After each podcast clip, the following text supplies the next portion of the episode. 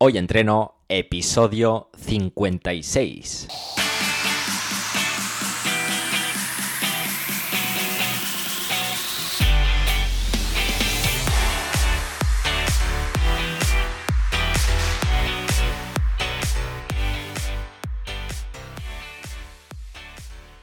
Muy buenas y bienvenidos a Hoy Entreno, el podcast en el que entrevistamos a expertos del mundo de la salud y el deporte.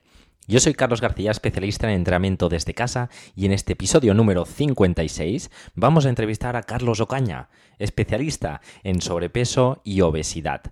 Pero antes de pasar a la entrevista, hoyentreno.es, cada semana un contenido nuevo, rutinas de entrenamiento donde combinamos ejercicios de fuerza con ejercicios cardiovasculares, recetas saludables para que te alimentes con comida real, webinarios sobre mentalidad estoica para que alcances tus objetivos y, en definitiva, todo lo que necesitamos para ponernos en forma desde casa. Dicho esto, vamos a ver qué ha dado de sí. Esta semana hemos publicado un nuevo vídeo entrenamiento. En este caso hemos llegado ya al nivel número 10. Por otro lado, deciros que estamos muy cerca de llegar a los 3.000 suscriptores en Evox, cosa que me enorgullece un montón. Muchísimas, muchísimas gracias. ¿Qué más?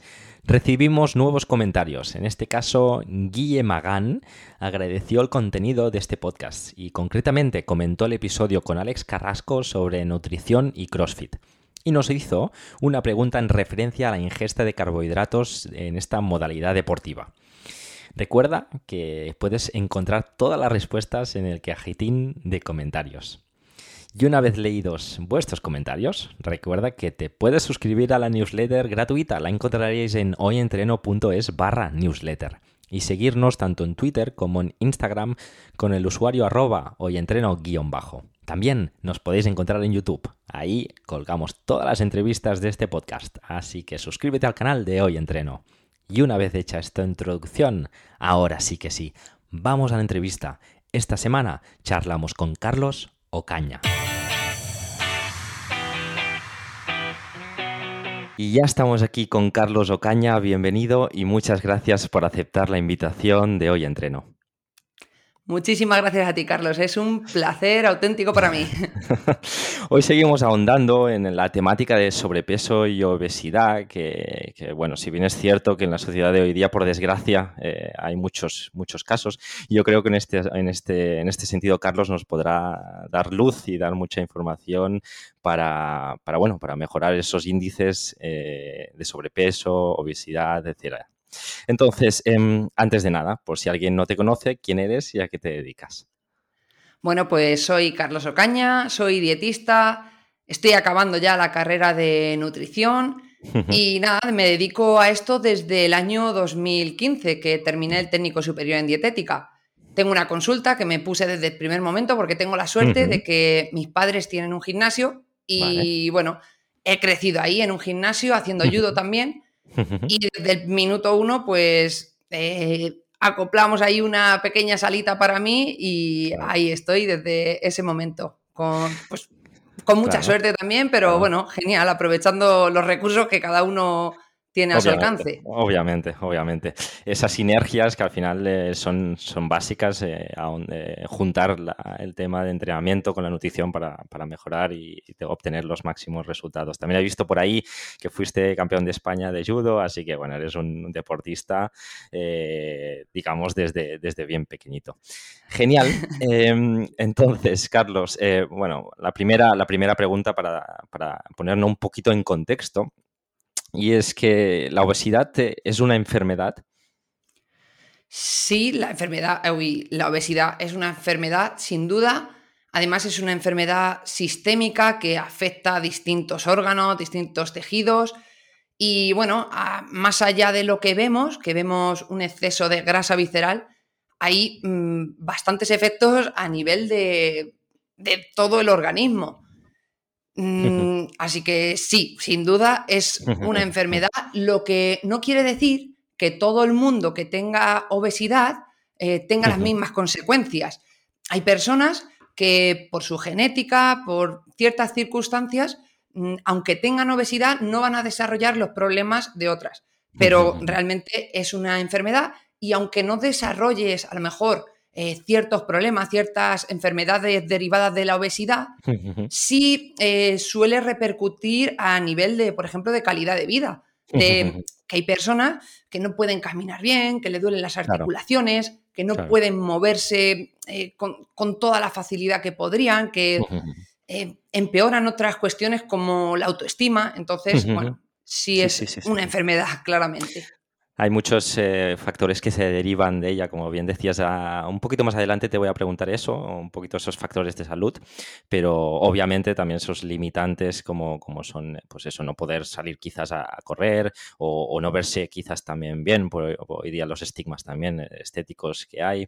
Em, hay muchos los factores, eh, también te voy a preguntar por temas de psicológicos, etcétera, etcétera.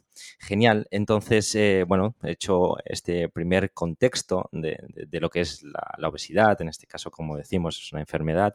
Em, te quiero preguntar, a ver si nos puedes hacer la, diferenciación entre la obesidad y una TCA. ¿Es lo mismo? Vale, bueno, eh, para el que no lo sepa, un TCA es un trastorno de la conducta alimentaria. y lo que ocurre es que eh, la obesidad a veces cursa con un trastorno de la conducta alimentaria, pero en muchas ocasiones no, también. Eh, porque la obesidad es multifactorial, no solo tiene que ver con la alimentación y la alimentación es muy importante en todo esto, pero hay otros factores que pueden incluir desde factores prenatales, por ejemplo, que, mm, o genéticos, que tu madre haya padecido obesidad, que haya tenido un tipo de alimentación, que haya tenido diabetes gestacional, que hayas nacido por cesárea o parto vaginal, que te hayas alimentado con lactancia materna, todo eso ya no depende eh, absolutamente nada de ti. O que, por ejemplo, hayas desarrollado obesidad en la infancia y es muy, muy difícil de revertir cuando tú eres mayor y, tú no estás teniendo ningún trastorno de la conducta alimentaria en ese momento, no eh, comes con normalidad y, sin embargo, mm, pues padeces obesidad. Así que serían distintos. Y luego no quita que haya personas que, podría ser que tengan, por ejemplo, trastorno por atracón, em, que tengan cierta adicción a algunos alimentos o, a la comida o al acto de comer en general. Pero es eso, eh, no, van unidos siempre. Y, la obesidad puede ir derivada de de otros muchísimos factores. De acuerdo. Hecha la, la diferenciación y se ha entendido perfectamente. Eh, es por eso también que, intento de vez en cuando también hacer algún episodio, por ejemplo, anteriores hicimos con, con, eh, Quisco, hablamos de educación física o en temas más escolares también, eh, de nutrición hablamos también, em, porque esa mochila que llevamos desde hace un tiempo, de hace unos años, y esos índices de obesidad infantil son muy, muy, muy perjudiciales a, medio largo plazo. Y como decías, luego eh, cuando somos adultos eh, quizás nos cuesta muchísimo más perder ese, peso.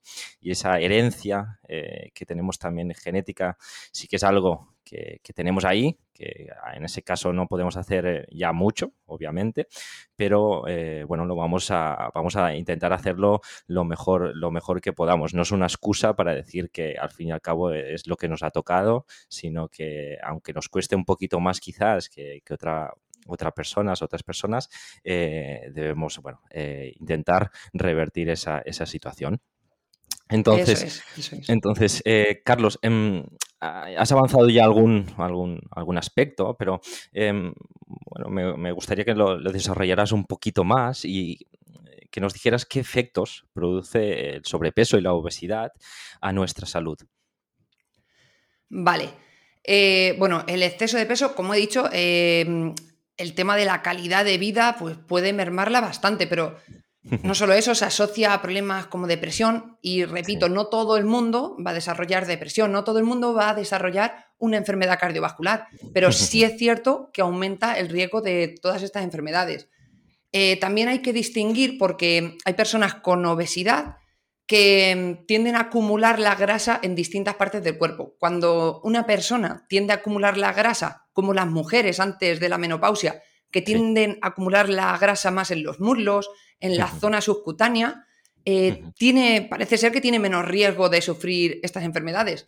Pero las personas que acumulan más grasa a nivel visceral, que pues, rodeando, por ejemplo, órganos o dentro de esos órganos como el hígado, el páncreas, el corazón, esas personas van a desarrollar el riñón, van a desarrollar más problemas cardiometabólicos y em, problemas de salud concretos como el, hígado graso no alcohólico, em, la diabetes, desregulaciones de esto de la glucosa, dislipemias que pueden derivar en, un mayor riesgo de enfermedad cardiovascular, una mayor propensión a la hipertensión, eh, luego problemas óseos, todo eso eh, puede derivar de la obesidad.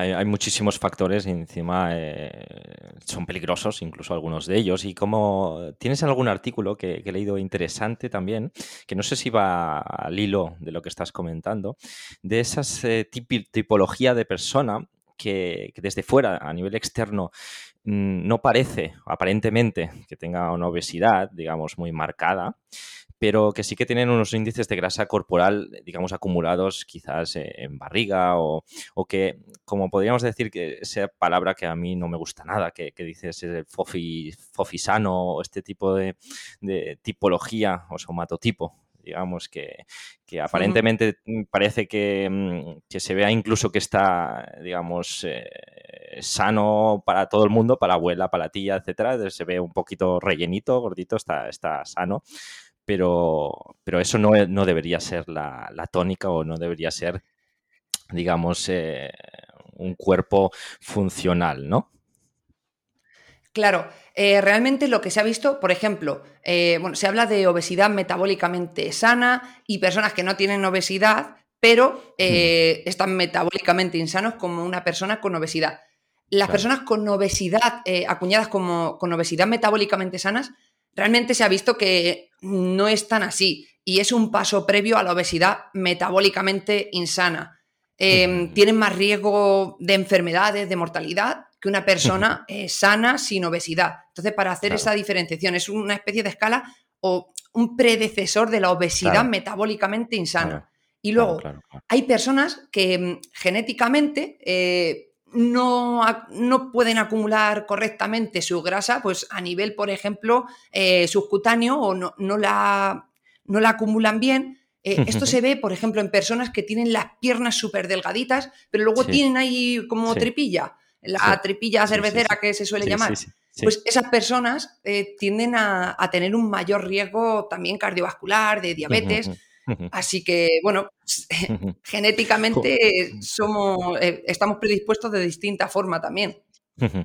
Ahora te voy a preguntar también qué haces en este tipo de, casos cuando te, llegan a la consulta. Y cuando decías esta última imagen, justamente ayer por la tarde estábamos paseando con el, bebé y mi pareja y vimos un, chico, una, una persona que, acostumbra a salir a, correr, a hacer running. Y, como decías, tiene unas, unas piernecitas súper delgadas, pero una, una, barriga muy, muy propensa. En ese sentido, eh, hace bien, hace deporte, es una persona, digamos, quizás saludable, le faltaría la pata de fuerza o seguramente mejorar esa nutrición, pero no es, un, no es una tipología de persona que sea extraña, sino que, como dices, eh, hay muchos casos en ese sentido.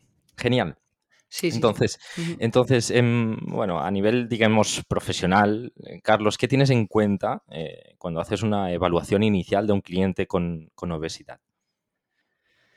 Vale, pues a ver, realmente tengo en cuenta muchísimos factores eh, y pregunto muchísimo. Me gusta hacerme una foto muy completa de cómo es la vida de esa persona, sobre todo en cuanto a sus hábitos.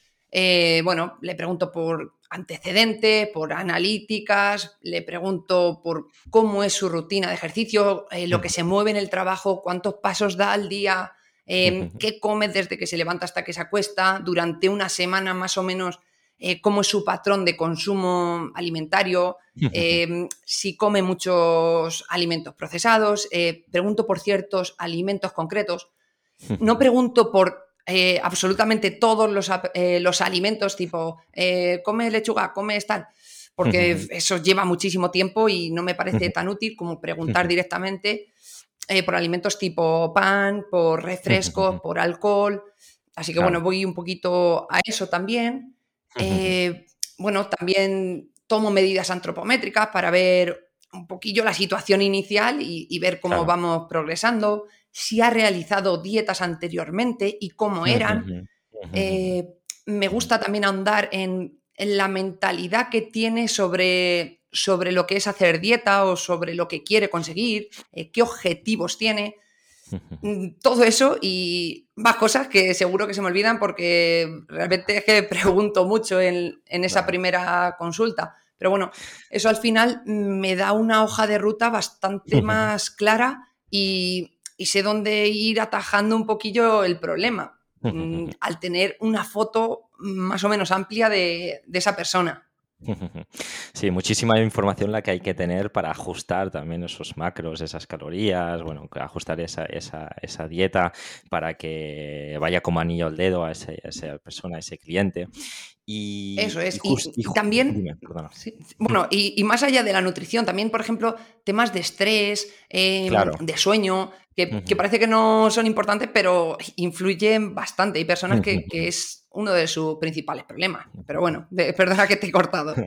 No, me ha gustado también ese, eso que has comentado, de, que, comentas o preguntas que si ya anteriormente han hecho otro tipo de dieta o, algún tipo de, pues eso, de, de menú, digamos, saludable.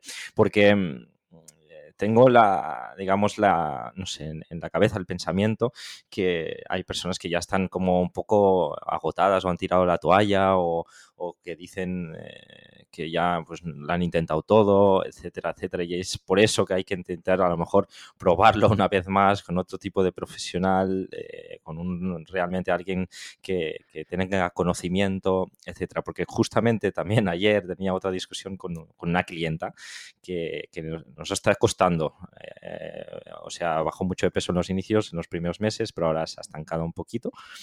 Y, y al final, eh, lo que comentábamos, lo, al final lo que saqué de ella es que, eh, es que no le hace caso a la nutricionista. O sea, le dice una cosa y hace, hace otra. O sea, se piensa que, que, le pone comida de más, que, como cuanto menos coma mejor y al final está haciendo unas cenas, pues se come solo un yogur.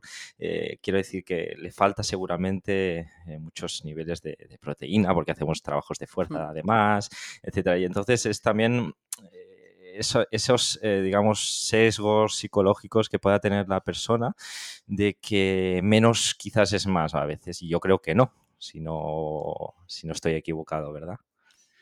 Mira, es, esto es el pan nuestro de cada día, yo creo, de los nutricionistas. Eh, bueno, al final ahora vivimos en una burbuja en la que quizás si estamos en Instagram creemos que el resto de dietistas, eh, porque son a los que nosotros seguimos, eh, trabaja de una forma similar a nosotros y no es eh, todo restricciones, etcétera.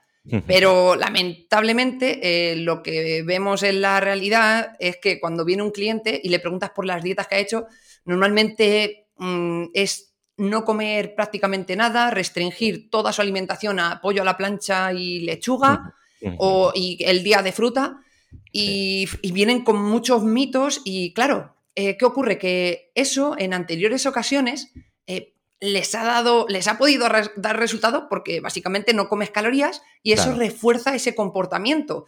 Y claro, eh, es difícil hacer entender a una persona que, eso no es viable a largo plazo, que lo que tenemos que intentar es mm, llevar un, un estilo de alimentación que pueda perdurar en el tiempo y como eso eh, no es viable, eh, cuando deje de hacerlo va a recuperar otra vez el peso perdido. Así que bueno, tenemos que estar ahí jugando, viendo, a ver, mira, ¿qué te parece si incluimos esto? Venga, tal, intentando jugar y, explicándoles un poco también las consecuencias de, de realizar ese tipo de dietas. Yo creo que es eso lo que realmente marca la diferencia. Igual que con un entrenador, pues hacer una planificación de entrenamiento, pues la puede hacer más o menos todo el mundo, pero explicarla realmente el por qué hacemos eso, por qué no, por qué le viene bien hacer eso, o por qué no, por, según sus patologías, lesiones o lo que sea objetivo. Pues en este caso un nutricionista quizás una dieta más o menos, lo puede hacer más o menos todo el mundo, quizás, pero explicarla explicarla bien, ver un poquito eh, los resultados, eh, analizar esos resultados mes a mes, em, hacer, eh, hacer entender esas y con esas consecuencias de, lo que hace, de lo que deja de hacer, yo creo que ahí está la diferencia de un buen profesional y creo que es por eso es tan importante ir mes a mes también a, a ver un poquito cómo estamos, evaluar otra vez y seguir eh, insistiendo metiendo esas ideas en la cabeza para eliminar y sacar otros sesgos, como decías, que podamos eh, consumir diariamente por redes sociales, revistas eh, tipo, pues no sé, tipo Woman's Health o cosas así, o revistas que, salen en, en, kioscos que a veces, bueno, pueden ser correctos o no, hay información de todo tipo, ¿no? Pero yo creo que ahí eh, más que como decía, más que, más que el, plan específico o la dieta específica, yo creo que la diferenciación de estar en manos de, un profesional en este sentido es, esa, el conocimiento, de hacer em, entender y explicar todas las dudas que tenga en ese caso el, cliente. Y, bueno, que ese cliente también eh, nos dé la confianza de, y que nos haga caso en una pata de entrenamiento, la pata nutricional y, al menos que, durante unos meses eh, se diga lo, o se haga lo, que se, lo que se propone. Porque como te decía, eh, muchas veces, em, pues eso, tengo la sensación que tengo clientes a veces que van al, Nutri, pero que no les hace caso del todo. Entonces, ¿para qué te estás gastando un dinero si realmente no le haces eh, lo, que pactáis, no? Claro. de todas formas, fíjate, eh, bueno, con el tiempo yo he ido aprendiendo y realmente me he dado cuenta que cuanto más em, laxa ha sido el menú que, he pautado, eh, es decir, de incluir eh, pizza, incluir una hamburguesa, incluir unas fajitas, mejores resultados he tenido con mis clientes. y, y dice, joder, pero si antes a lo mejor yo pautaba dietas que eran más bajas en calorías y no conseguía esos resultados. Quizá, eh, bueno, quizá no, seguramente el problema en mayor medida era mío porque pautaba cosas que no, que, no se adaptaban tan bien a las circunstancias de esa persona. Y esa persona, eh, al ver que puede comerse, yo qué sé, pues una pizza casera el fin de semana y eso le quita eh, la ansiedad y el querer pedir una pizza al telepizza, pues, pues al final ayuda bastante al progreso. Entonces, bueno, también es cierto que tenemos cierta responsabilidad y los dietistas, pero vamos, no quita que, haya personas que directamente quieren solucionar el problema, pero no eh, quieren eh, la solución, pero no realizar aquellas acciones que le van a dar la solución. Eso, eso es así, también, también ocurre. 100% de acuerdo. Genial. Em, seguimos adelante. Entonces, em, Carlos, ¿qué entendemos por un ambiente, un ambiente obesogénico? Vale, pues un ambiente obesogénico es lo que estamos viviendo hoy día. Que realmente, eh, por ejemplo, yo, mis abuelos trabajaban en el campo, eh, se levantaban e iban de sol a sol a, tirar de, con la mula, a, arar, etcétera, etcétera. Ahora mismo tenemos trabajos súper sedentarios. La mayoría de personas estamos sentados todo el día, em, llegamos a casa y, claro, mis abuelos no tenían tele tampoco. Ahora tenemos tele, estamos todo el día sentados, estamos eh, inmersos en una constante eh, publicación de publicidad que nos hace querer comer, es estímulos constantes. Vas por la carretera y te ves los carteles del burger, de no sé qué. Todo eso cala dentro de ti y te apetece comerte una hamburguesa. Eh, estás viendo la tele y te apetece comerte el helado que anuncian. A lo mejor no en ese momento, pero ya está ahí dentro de ti. Mm, hay muchas pequeñas cositas que van afectando, que las calles estén destinadas a, los coches y, no a, la circulación, a, andar, a ir con un carrito de paseo, a, montar en bicicleta. Todo eso, pues al final propicia que, vivamos en un entorno que se favorece eso, el, gastar el mínimo de energía posible y el aumentar el máximo de calorías posible eh, que ingeramos. Aparte de, por ejemplo, lo que te he comentado de estar viendo la televisión constantemente, las pantallas, eh, todo eso afecta también a, que nosotros no durmamos bien por la noche, que también es un factor en, todo esto. Así que ahí es un entramado brutal. lo que nos hace engordar y no perder peso. Sí, esos pocos niveles de descanso que se generan también a eh, niveles de cortisol o estrés, etcétera, también hace que no eh, podamos bajar peso seguramente, incluso ganar masa muscular. Son, son, temas que quizás em, no tenemos tanto en cuenta, pero, pero son básicos e importantes para nuestra salud integral. Es por eso que nosotros hace tiempo que tenemos la tele, pero no la encendemos. La tenemos por, yo qué sé, por si yo quiero ver un partido de fútbol, pues a mí sí que me gusta pues, verlo en la tele, pero tele, tecnología, sobre todo a partir de las 10 de la noche o 9 y media. Hay que intentar ir mm, haciendo un poco de detox en ese sentido, tanto de móviles como ordenadores, y quizás a lo mejor es un, mejor un libro o charlar con, la persona que tengas al lado y poquito a poco eh, volver a, pues lo que comentabas, lo que nos hacían nuestros eh, antepasados. Eh, temas más rurales o temas más un poquito más naturales en ese sentido, y para así protegernos también de, todos esos estímulos que al fin y al cabo somos eh, un poco o un tanto débiles todos a, tanto estímulo. Por mucho que estés tú eh, eh, informado. A veces, si, no, si, no, estás siempre con las alerta puesta, las alarmas puestas, pues es posible que, que, venzas, digamos, a, al estímulo que, te venga cuando, cuando estás andando, por como decías, por un paseo, paseo de, gracia por las Ramblas aquí en Barcelona y encuentras un, Burger King, te apetece entrar quizás.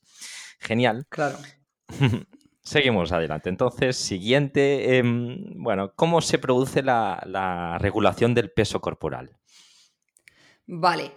Eh, aquí hay distintas teorías o modelos que intentan explicar todo esto. Em, una muy famosa y que, de la que se ha hablado mucho tiempo es el término del set point, que viene a ser, em, vamos a hacer una especie de metáfora, nosotros tenemos una especie de termostato en el cerebro que detecta los niveles de grasa. Cuando, eh, igual que si tenemos un termostato en casa que ve que aumenta la temperatura, pondría el aire frío para regular otra vez ahí. Si disminuye la temperatura, enciende la calefacción. Pues nosotros, cuando en principio, esto realmente, ahora voy a matizar y voy a añadir más cosas. Eh, tenemos ese termostato y si nuestro cerebro detecta que hay una mayor cantidad de grasa, eh, pone en marcha mecanismos como un mayor gasto energético, menos hambre, para mm, reducir esa cantidad de grasa. Si estás por debajo, igual te entra más hambre, em, te mueves menos para aumentar pero esto ha ido evolucionando. Luego se llegó al término de setting point, que significa el punto de asentamiento. Y esto consiste, es un poquito más cercano a la realidad. Eh, vamos a imaginar que tenemos una montaña de la que cae, va, un río, cae a un lago. Ese lago tiene un nivel, un nivel de agua, y de ahí de ese lago cae agua para abajo también. El río que cae al lago son las calorías que metemos a nuestro cuerpo. Y el río que sale son las calorías que salen. Pues imagínate que nosotros metemos más calorías, metemos más agua al lago, el nivel del lago va a subir y a su vez se va a sentar en otro punto y va a permitir que salga más agua de ese lago. Si disminuye, también disminuye el nivel y sale menos agua. Digamos que eh, no es tanto un punto fijo como el set point, sino que puede moverse y, parece un poquito más acertado, pero eh, se incluyó otro, otro modelo que mm, es el modelo de intervención dual, creo que se llama, y en el que, aparte de esto del lago, que, se puede situar a distintos niveles, podría ser que tuviéramos como un set point por arriba, un punto por arriba y un punto por abajo por el que nuestro cuerpo eh, ejerce de forma muy agresivo, eh, agresiva reacciones para que ya no superemos ese punto. Por ejemplo, si yo tengo un 17% de grasa eh, y mi punto por el límite inferior es un 15% de grasa, a partir de ese 15% para abajo, mi cuerpo va, eh, va, a producir mucho hambre, voy a estar, eh, voy a perder la regla, va a, compensar mucho eso. Pero podría moverme en ciertos escalones. Y por arriba igual, a partir de cierto umbral, mi cuerpo va a aumentar muchísimo mi gasto calórico para que yo no lo sobrepase. Y de todas formas, más allá de esto, hay otras teorías, por ejemplo, eh, que suman este punto de ajuste del que hemos estado hablando, eh, homeostático, de la energía que, que entra y que sale y que intenta regularla a nuestro cuerpo, con un punto de ajuste hedónico. Hedónico significa eh, el placer. Y, o del entorno también. Eh, y a la vez que hay factores que son compensados, eh, por ejemplo, esto de la energía que entra y que sale, eh, hay otros factores que no son compensados. Por ejemplo, todos los estímulos a los que estamos rodeados. Que nosotros comamos con, más personas en una mesa provoca, esto se ha visto en estudios, que comamos más cantidad de, lo que hay. Que haya más variedad de alimentos provoca que comamos también más cantidad. Entonces, hay estímulos que no son compensados por ese punto de ajuste homeostático. y, o también que comamos alimentos tan, tan, tan ricos eh, hace que el sistema de recompensa se sobreponga a ese punto de ajuste eh, homeostático y que comamos eh, por placer en lugar de por hambre. Eso no es compensado y al final puede hacer que aumentemos de peso y, estemos por encima de ese peso que deberíamos de tener si, si el cuerpo regulara perfectamente nuestra composición corporal. Es un poco más o menos cómo se regula e, en, modelos, pero no, no, quiere decir que esto sea 100% así. Son modelos que intentan explicarlo. Claro, no, no, además eh, muy gráficamente nos lo has explicado, yo creo que ha quedado muy, muy claro. Eh, de todas maneras, también eh, animo a todo el mundo a que escuche tu podcast de Estoy Sano, que también hablas de, este tema y justamente tienes un capítulo que, ahondas en, en todo esto. Genial. Seguimos, entonces. Em, bueno, em, es un tema que, es bastante recurrente, que ya he hablado con, otras personas, con otros nutricionistas, eh, con María Merino, recuerdo ahora también, que hablé con ella, eh, sobre el tema de las calorías. Eh, bueno, em, no sé si, bajo tu punto de vista, yo creo que, bueno, tienes una opinión, obviamente no la voy a desvelar, la, la desvelas tú, pero ver la comida solo en calorías es un error. Y si es así, ¿Por qué? ¿Por qué? Ay, perdona, no te, no te he escuchado la, eh, última parte. ¿Me lo puedes repetir, Carlos? Perdona. sí, sí, que sí. Ver la comida eh, solo, solo en calorías, o sea, verla solo en, bueno, contando las calorías, es un error. Eh, ¿Tú crees que es un error? Vale, ahora sí, vale. pues sí, realmente es un error porque los alimentos son muchísimo, muchísimo más que calorías. Tenemos el error de considerar que una persona em, está más sana o menos sana únicamente por su porcentaje de grasa. Pero esto no es así. Eh, al igual que una persona con 70 años tiene más riesgo de morir que una persona con 20, claro, eh, una, claro es que, eh, aunque tenga un mayor porcentaje de grasa la persona con 20 años, la persona con 70 años seguramente tenga un mayor riesgo de mortalidad. Entonces, los alimentos eh, van más allá de que tú aumentes tu porcentaje de grasa o lo disminuyas. Y dos personas con la misma cantidad de calorías de macronutrientes, pero que comen distintos alimentos, unos alimentos más saludables y otros alimentos que no son tan saludables, eh, van a tener eh, distinto riesgo de distintas enfermedades. Y esto se ha visto también en, en distintos estudios. Por ejemplo, hay un estudio muy interesante que se hizo en monos en los que una pequeña cantidad de, las grasas que les daban en la dieta, tenían la misma dieta, pero una pequeñita cantidad eh, venía de ácidos grasos trans, que son estas grasas que son tan perjudiciales de, la bollería industrial. Y bueno, lo que se vio, que igualdad de calorías a igualdad de macronutrientes, pero diferenciando, era un 8% de las grasas lo que había ese cambio. Tenían un mayor, eh, una mayor acumulación de grasa visceral y además aumentaron más de peso.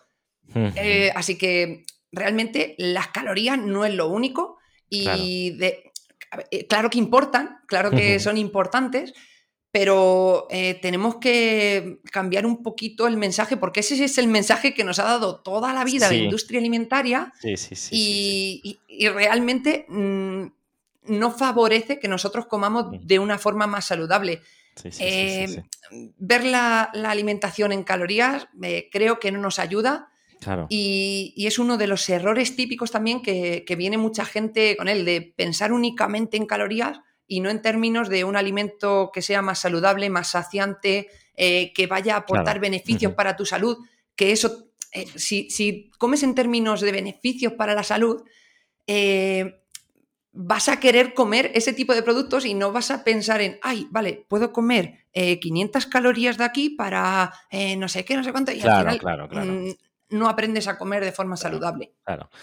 Exacto. Cuando tú eliminas todos estos tipos de, entre comillas, alimentos, pues eh, no tienes quizás eh, esa necesidad de ir contando eh, todo el día calorías, porque si tú comes de manera saludable, lo normal, lo normal, si te mueves también, etcétera, es que tengas un, peso, digamos, regulado, un peso correcto bajo tus, tus parámetros y tu, tu, tu promotría.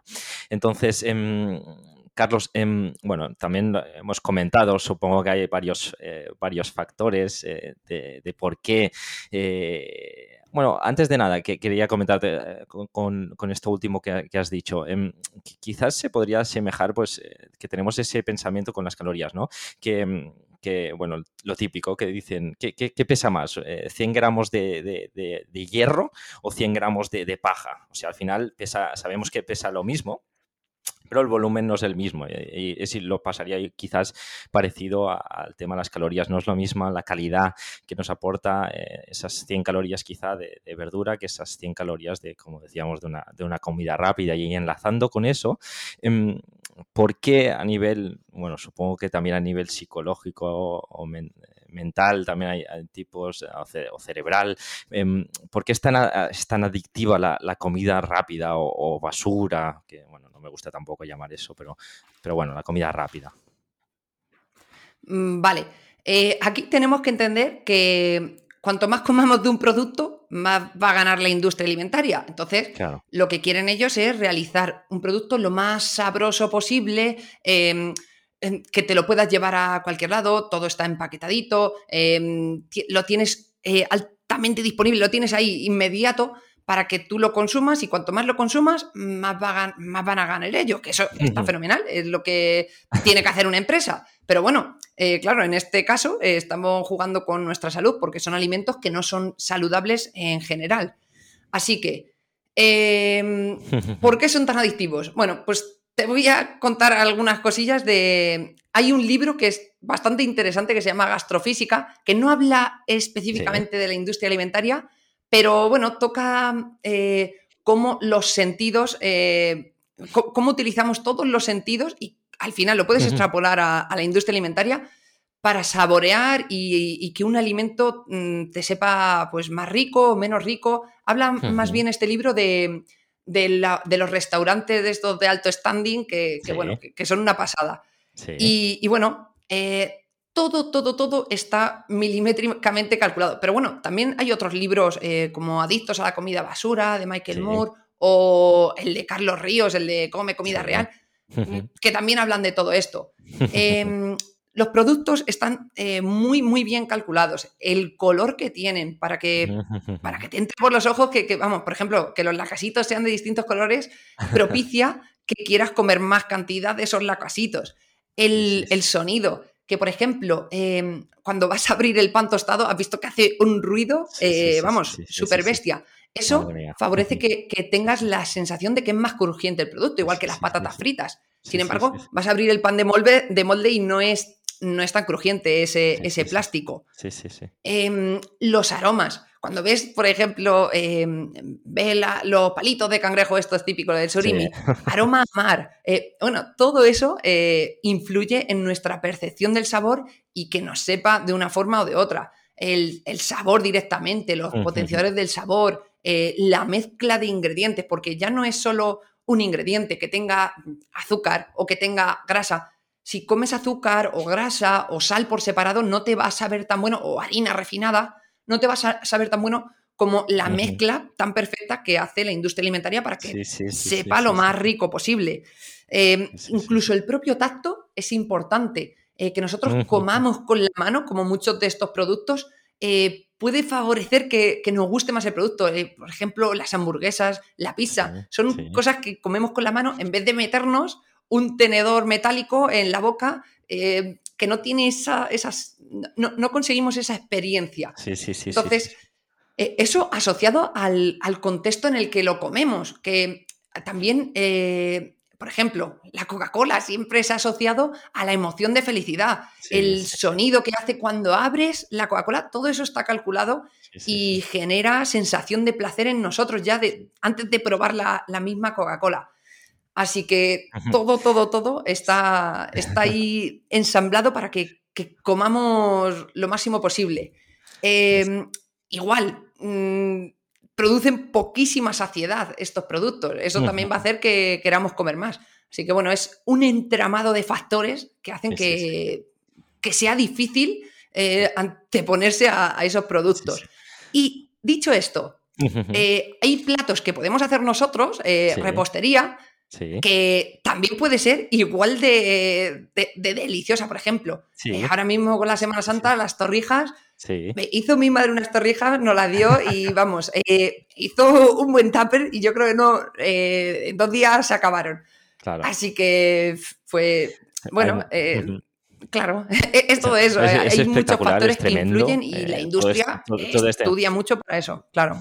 Sí, sí, sí, sí, sí, sí, sí, sí, sí, es espectacular. Y además es que si no paras a pensar, pues, pues, pues eso, te dejas llevar, ¿no?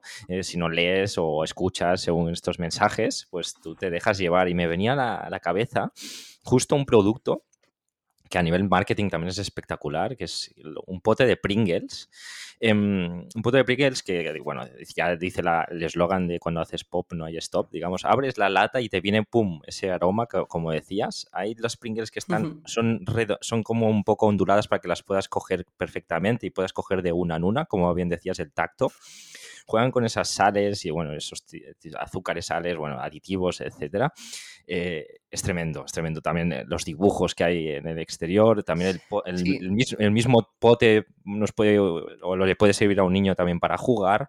Eh, está pensadísimo todo, todo el producto de, digamos, de la A a la Z. Es tremendo. Eso es, sí. Sí, sí, sí, sí, sí.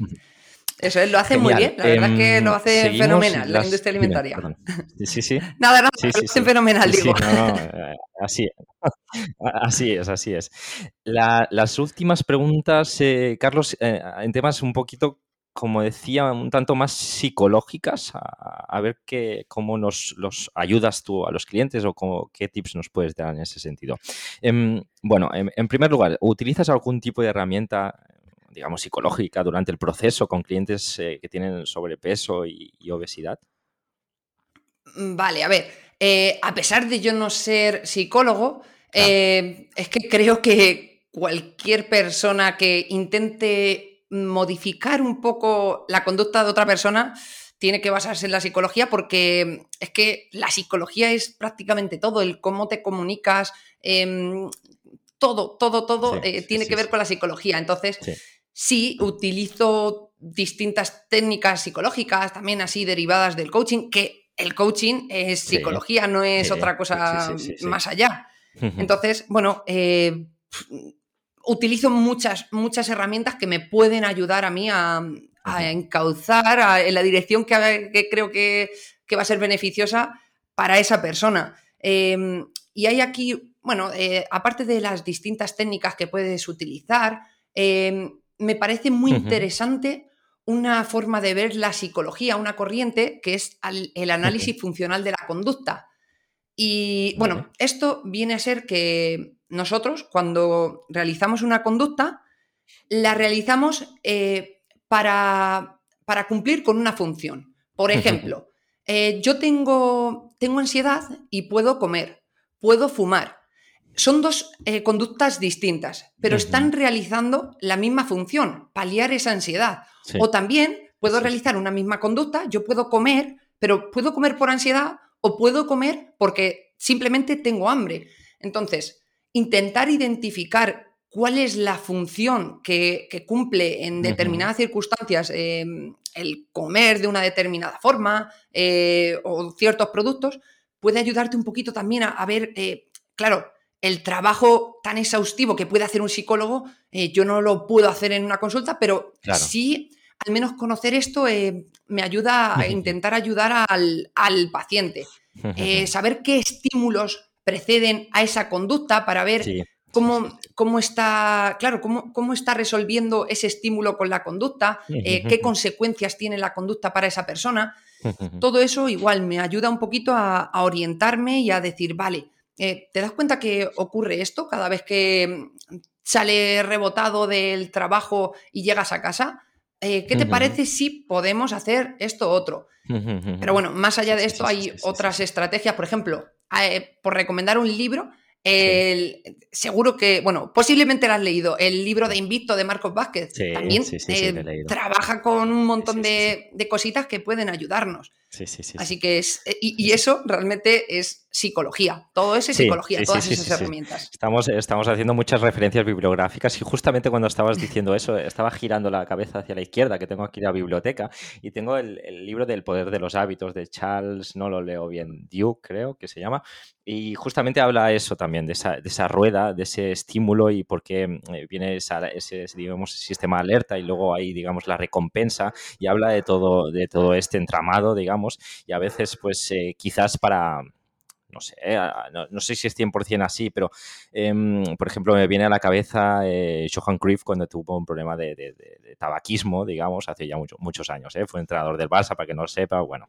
Em, se cambiaba, digamos, cambió, o le, dijeron que cambiara ese hábito de, coger el cigarro por cambiar un chupa chup, que en este caso no, sería muy ideal a nivel nutricional, que estábamos hablando a nivel de azúcar, pero a veces debemos cambiar no eliminar un hábito al 100% de raíz, sino cambiarlo por otro. Se suele decir eso, que quizás pues cambiar, eh, como, como, no sé si como la alimentación se te hace también así, pero cambiar eh, un refresco, por ejemplo la Coca-Cola que sabemos que es tan mala, por, por, no sé, pues agua con, hielo y limón o algún, eh, algo que sustituya una cosa u otra, no que la elimine de raíz. Eso es, 100%. Em, sí, con la alimentación también se puede hacer. Eh, cuando nosotros, por ejemplo, queremos cambiar también una Coca-Cola, eh, por poner ese ejemplo, no podemos irnos a cambiar. A ver, podemos irnos, pero eh, quizás no, no, surte ese efecto tan potente el cambiar esa Coca-Cola normal por un vaso de agua, porque eso quizás no te está dando una recompensa. Tenemos que pensar que cuando nosotros realizamos una acción es porque obtenemos una recompensa después. Entonces, si nosotros cambiamos esa Coca-Cola, pues a lo mejor, eh, aunque no sea perfecto, eh, puede venir bien incluir una Coca-Cola cero ahí. Em, hay que intentar modificar. Si nosotros llegamos rebotados del trabajo eh, y me pongo a comer porque tengo mucha ansiedad, quizá eh, pueda venir bien irse a la ducha em, según llego del trabajo o directamente parar al gimnasio y ponerme a tope a hacer flexiones o, lo que sea. No sé, intentar mm, modificar esa conducta eh, que cumpla esa misma función puede venir fenomenal. Y luego también hay otros factores aquí que se llaman variables motivacionales que pueden condicionar que nosotros hagamos eh, una cosa u otra. Por ejemplo, em, una variable motivacional puede ser que llueva y yo eh, quiera salir a correr o no. Pues cuando llueve yo no quiero salir a correr. Eh, bueno, es una, eso es una variable motivacional que yo no puedo eh, modificar, pero sí, puedo decir, vale, puedo antecederme a eso, anticiparme y decir, bueno, cuando llueva, en lugar de salir a correr, voy a realizar otra, otro tipo de ejercicio dentro de casa. Entonces, se puede ir jugando con todo ese conjunto de variables y conductas. Sí, sí, la dicotomía del control y también hablamos mucho de estoicismo en este, en este podcast, hablamos de todos estos temas de mentalidad y, además eh, creo que todas las personas que tenemos, eh, ofrecemos un servicio o que tratamos uno a uno, que queremos hacer cambios, como decías, a, otras personas o ayudar a hacer cambios a otras personas, debemos de tener al menos unas bases, quizás no hacernos el psicólogo, pero sí que hacer, tener unas bases psicológicas y hay muchos libros que, que tratan de ello y yo creo que eh, ir formándonos poco a poco en ese sentido mejora también la calidad de nuestro servicio y, como decías, tener esa inteligencia emocional de saber que, que para esa persona quizás la Coca-Cola pues es algo que le gusta muchísimo, que le cuesta mucho sacar, pues quizás no se la vas a sacar por un agua y la experiencia te dice que además no va a funcionar y si la cambias por pues eso, pues por un acero al menos, eh, pues eso yo creo que tiene su parte psicológica, no es solo un apartado técnico puro y duro de decir, ostras, la Coca-Cola no te va bien, toma agua, no. Eh, sabes que, tienes que jugar con esos, eh, digamos, em, sesgos psicológicos y yo creo que también eso es lo que te, aporta también la experiencia de haber trabajado ah, muchos años o, con diferentes clientes, etcétera. Genial. Mm, para acabar, Carlos, casi, eh, danos alguna estrategia o técnica para, entrenar nuestro autocontrol. Has dicho, creo que hay alguna, creo, pero... Mm, Vale, eh, bueno, realmente hay eh, muchas, muchas estrategias para trabajar el autocontrol. Pero bueno, lo primero eh, realmente sería intentar ponernos lo fácil, no, tener que utilizar el autocontrol.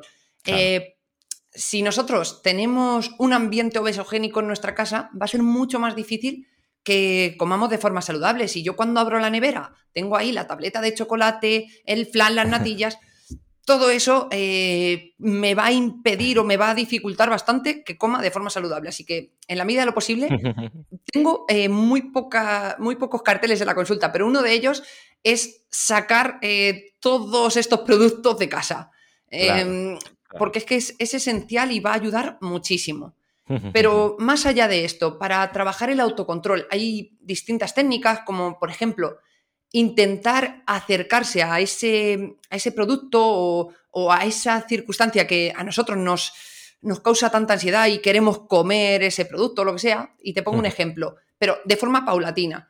Em, a mí me genera eh, muchas ganas el pasar, eh, cuando paso por una panadería, ir y coger, eh, pues yo qué sé, mm, seis magdalenas y al final me las acabo comiendo todas. Sí, sí, sí. Vale, eh, vamos a intentar acercarnos poquito a poco. Vamos a ir con un acompañante que sepa que queremos em, solucionar este problema y simplemente vamos a pasar de largo. Vale, la próxima vez eh, voy a ir con ese acompañante, pero me va, eh, él va a ir por el otro lado de la calle y vamos a pasar por, por de largo de esa panadería. En la siguiente ocasión vamos a pasar dentro de la panadería y va a venir conmigo y vamos a comprar una barra de pan. La siguiente, él va a quedarse en otro lugar, yo voy a pasar a la panadería y voy a comprar yo solo una barra de pan. Em, nos vamos aproximando poquito a poquito. Eh, luego, intentar eh, reducir la recompensa que nos va a dar un producto. Eh, si, por ejemplo, yo abro la nevera, veo el chocolate y es que no puedo resistirme a él, quizás si incremento el porcentaje de cacao, que no está tan bueno esa tableta de chocolate, si siempre como chocolate con leche y lo pongo en un 52, por ejemplo, al principio, o en un 70, em, cuando lo coma no me va a dar tanto, tanto placer y, es posible que yo aprenda a, lidiar un poquito más con eso. Eh, otra estrategia que me parece bastante útil es el racionar la comida. Vale, yo voy a hacer la compra, imagínate, una vez a la semana, ¿vale? Eh, me voy a comprar una tableta de chocolate. Esta tableta de chocolate es la que tengo para toda la semana. Em, cuando entiendes que ya no vas a comer más chocolate el resto de días, eh, te vuelves un poquito más ahorrador y dices, eh, vale, voy a dejarme para mañana, voy a dejar y, mm, te permite ayudarte. A ver, claro, uno también tiene que querer no comerlo, pero bueno, te permite un poquito más fomentar ese autocontrol. Em, también eh, tener otros, otro tipo de reforzadores y que, no sean únicamente la comida. Cuando nos vemos súper limitados en, reforzadores en nuestra vida, eh, muchas veces tendemos a únicamente utilizar la comida. Em, cultivar un poquito más las relaciones eh, sociales. Em, mm, hay distintas cosillas. bueno, aprender a leer, eh, otras motivaciones que a, ti te, hagan disfrutar más allá de la comida es súper importante porque si no, eh, únicamente tenemos ese recurso y, únicamente vamos a ir a ese recurso, a comer. Em, también ponerse recuerdos, eh, tipo coger en la nevera y ponerme ahí una foto de lo que yo quiero conseguir, por poner un ejemplo. Mm, más cosillas. Por ejemplo, tener una respuesta alternativa eh, y que interfiera con esa que yo quiero realizar. Eh, voy a la despensa, voy a coger eh, los, yo qué sé, las galletitas, pero yo ya me tengo preparada ahí una botella de medio litro llena en la despensa y cuando abro me choco con ella. Y yo ya tengo asumido que un ejemplo, eh, que cojo la botella de agua y me tengo que beber ese medio litro. o tengo ahí un libro y cada vez que quiero ir a por ese alimento, me tengo que leer tres páginas de ese libro. Son cositas que, mm, bueno, pues pueden ayudar.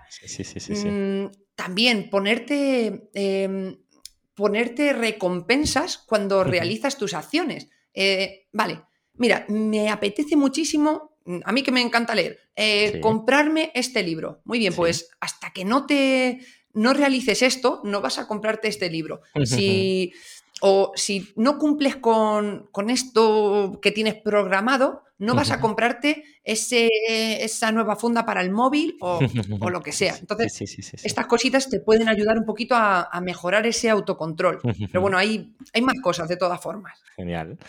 tips súper, súper interesantes los que nos has dejado. Yo creo que nos ha ayudado mucho también a controlar nuestras emociones y nuestro control alimenticio en este, en este caso.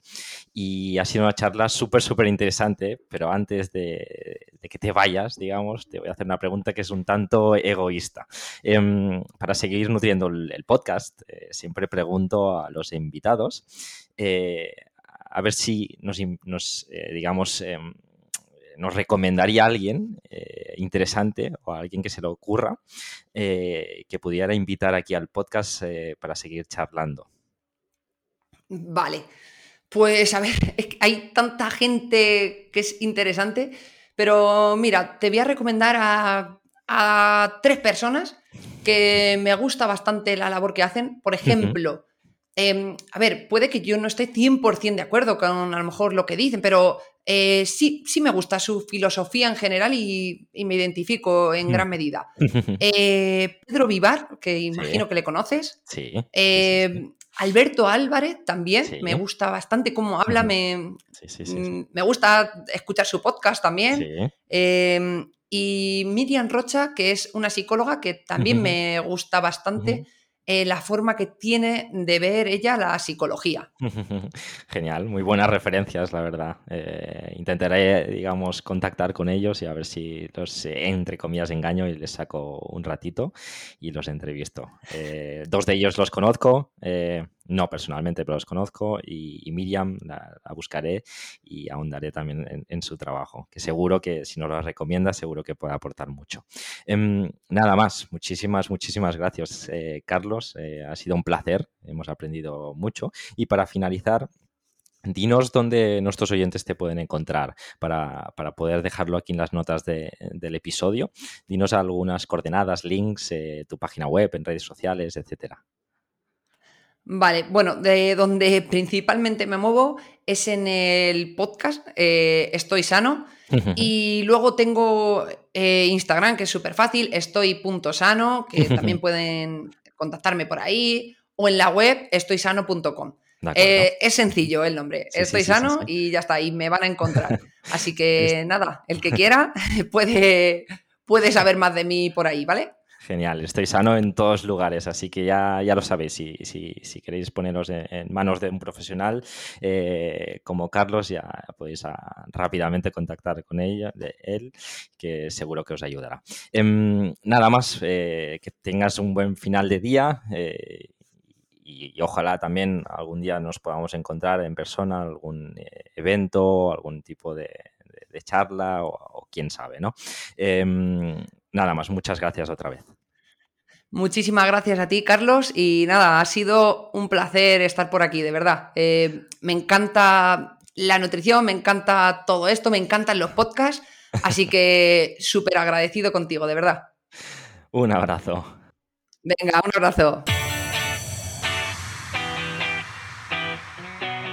De Carlos he aprendido muchas herramientas para combatir el sobrepeso y la obesidad Además me ha gustado mucho su talante hacia esta población, entendiendo y analizando todos los factores que pueden estar influyendo en cada caso. El entorno, el avasallamiento comercial, la publicidad, etcétera, pueden ser nuestros enemigos. Es por eso que si tenemos o estamos con el radar eh, puesto y ese escudo hacia estos mensajes, nos irá eh, muchísimo mejor. Y dicho esto, espero que a ti también te haya gustado la entrevista y si es así, te animo a que te suscribas al podcast para no perderte el episodio de la próxima semana. Si quieres ayudarnos a hacer crecer este programa, nos puedes dejar una reseña positiva en la plataforma que uses, ya sea desde iVoox, iTunes o Spotify. Por último, decirte que si accedes a hoyentreno.es te puedes unir a nuestra comunidad. Nada más por hoy. Espero que tengáis un gran día y nos escuchamos la semana que viene. Hasta luego.